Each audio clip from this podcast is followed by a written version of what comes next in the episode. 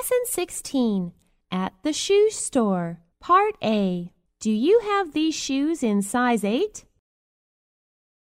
Hmm, I'm sorry, but they are too small. Do you have a bigger pair? Wow, these are just right. Part A. Sure, here you are.